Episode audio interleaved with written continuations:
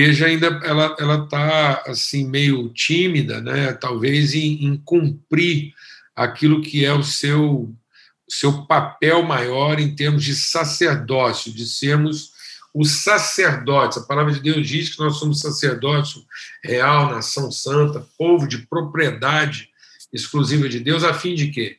A fim de manifestarmos, comunicarmos. Né?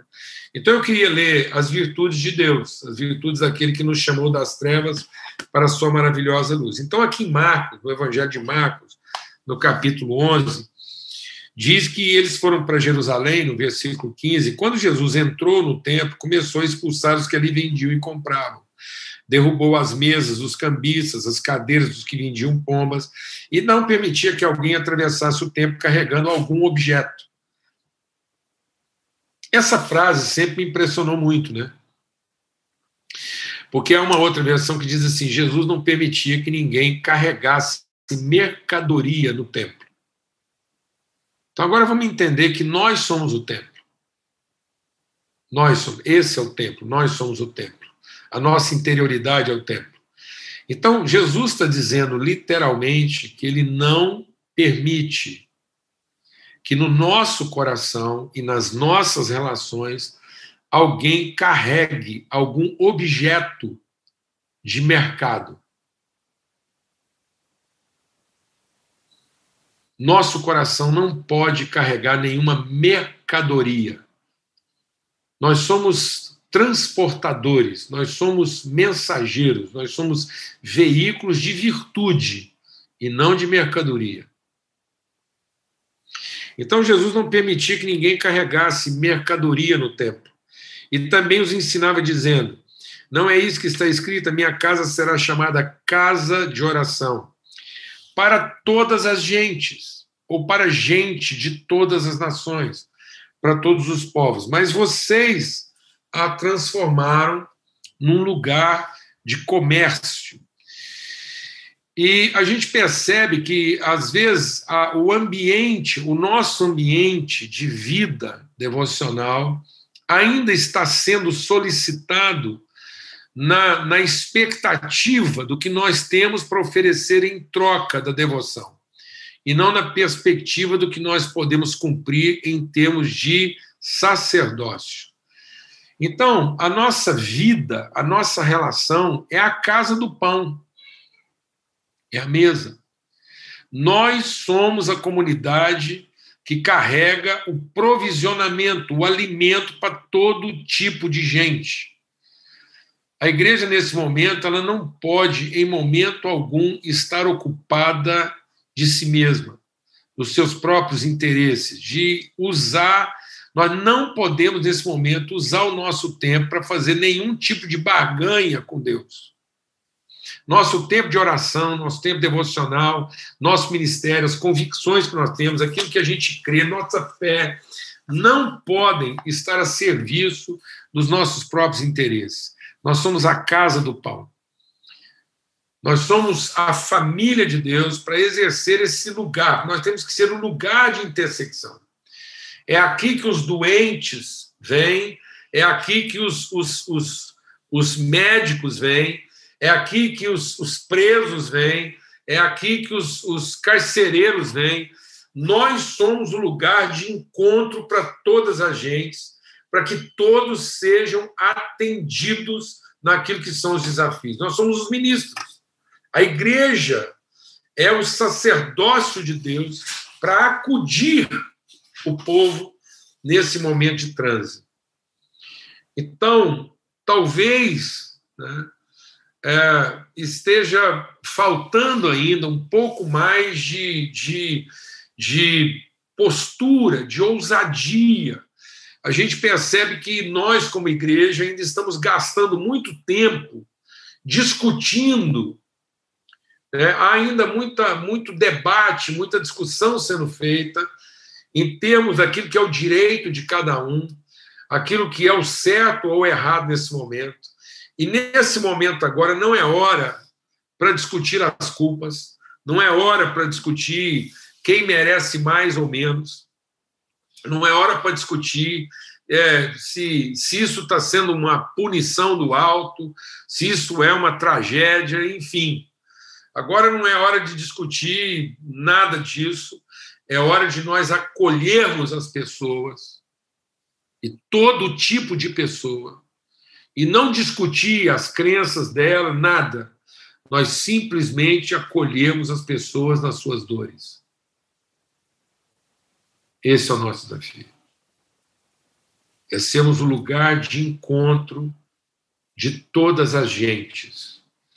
Então, a cura, a gente tem insistido nisso, a cura dessa nação, a, é, é, eu creio que parte desse colapso ele está acontecendo, essa, essa, essa coisa ganha essa proporção, porque talvez a gente, como igreja, está ainda um pouco tímido, um pouco negligente, um pouco distraído em exercer de forma mais contundente aquilo que é o nosso papel pacificador numa hora como essa.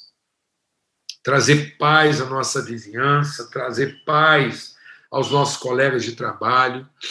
Então, trazer uma palavra que seja luz, que seja acolhimento, que seja refrigério, que seja pacificação. Cada um aqui, eu vejo o Abarim, por exemplo, o Abarim é um homem de Deus, é um presbítero, é um pastor, colocado num dos lugares mais efervescentes da sociedade goiana. A região ali do, do, do grande varejo ali da 44, um lugar de, de grande acumulação de gente, um lugar que vem gente do Brasil inteiro e onde a vida das pessoas está lá eh, em xeque. Então é muita gente sofrendo. No meio de tudo isso, é gente se virando da avesso, usando uma linguagem bem popular, fazendo das tripas coração para sobreviver, e um ambiente confuso. Então, pessoas que estão encontrando superação nas suas perdas na sobrevivência. Pessoas que, em nome da sobrevivência, estão conseguindo superar, ou pelo menos assim, sublimar. Não estão nem superando, estão sublimando suas dores. E é confuso, porque essas medidas têm a aprovação de alguns, mas têm a desaprovação de outros. Porque o que é a sobrevivência nesse momento? Para alguns, a sobrevivência é correr o risco do vírus, eles preferem correr o risco do vírus e enfrentar isso, porque entende que o risco do vírus ainda é menor do que o risco de ficar insolvente não ter como cuidar da família. Então, quem é o Abarim nesse lugar? Ele é o ponto de encontro. Ele é o homem que Deus levantou lá para ser a casa do pão, a casa do acolhimento. É o homem que está no meio daquela confusão, ele é a casa dele, o filho dele, Pedro Paulo, estão lá no meio dessa coisa toda para, em paz, acolher essas dores e ser o homem da oração. O homem que põe o pão na mesa. Então, o que é a oração? Muitas vezes a gente pensa que oração é a gente ficar aí é, só pedindo e pedindo, como se Deus não soubesse o que fazer. Toma, nessa situação, nós não precisamos dar conselhos nem sugestões a Deus quanto ao que fazer.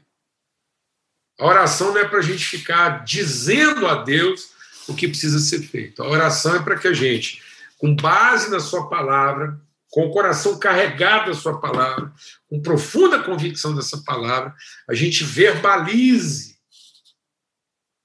a gente verbaliza, a gente ponha na mesa a palavra. Crie, por isso falei. Então, oração é o momento da gente falar a virtude, falar o pão que vai ser suprimento, é trazer para o mundo natural a verdade espiritual. Então, nosso tempo de oração é a gente chamar a existência as coisas que não são como se já fossem. Então, a oração é um tempo profético, da gente verbalizar, falar, falar a paz sobre as pessoas, falar a paz sobre os nossos inimigos. Por isso que a palavra de Deus, esse momento agora, a palavra de Deus diz: agora é hora da gente orar até por aqueles que nos perseguem. Que é orar pelos que nos perseguem? É pedir a Deus que eles se acalmem, que eles parem de nos perseguir? Não. É profetizar, é falar, é pronunciar, é declarar a virtude que vai alimentar a vida deles, é entregar o pão para o nosso inimigo. É isso que a palavra de Deus diz. Então, nós somos a casa do pão, nós somos a mesa colocada. Então, a igreja, ela foi feita para ser esse lugar de alimento, de intercessão, de materialização de virtude para todas as gentes.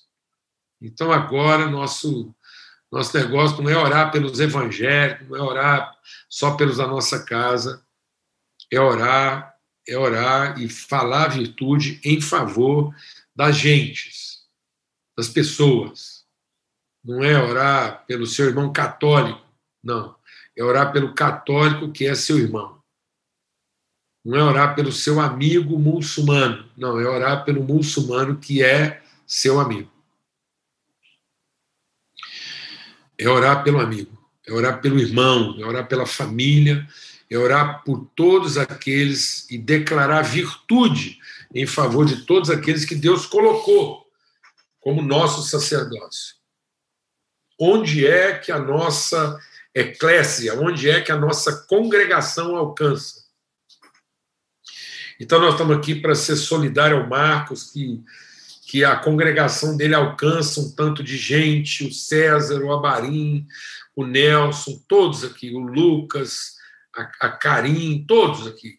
Eu não vou citar o nome de todo mundo, mas eu queria estimular a gente a entender. E a entender que isso não é uma troca, não é o que nós vamos fazer para que Deus nos abençoe.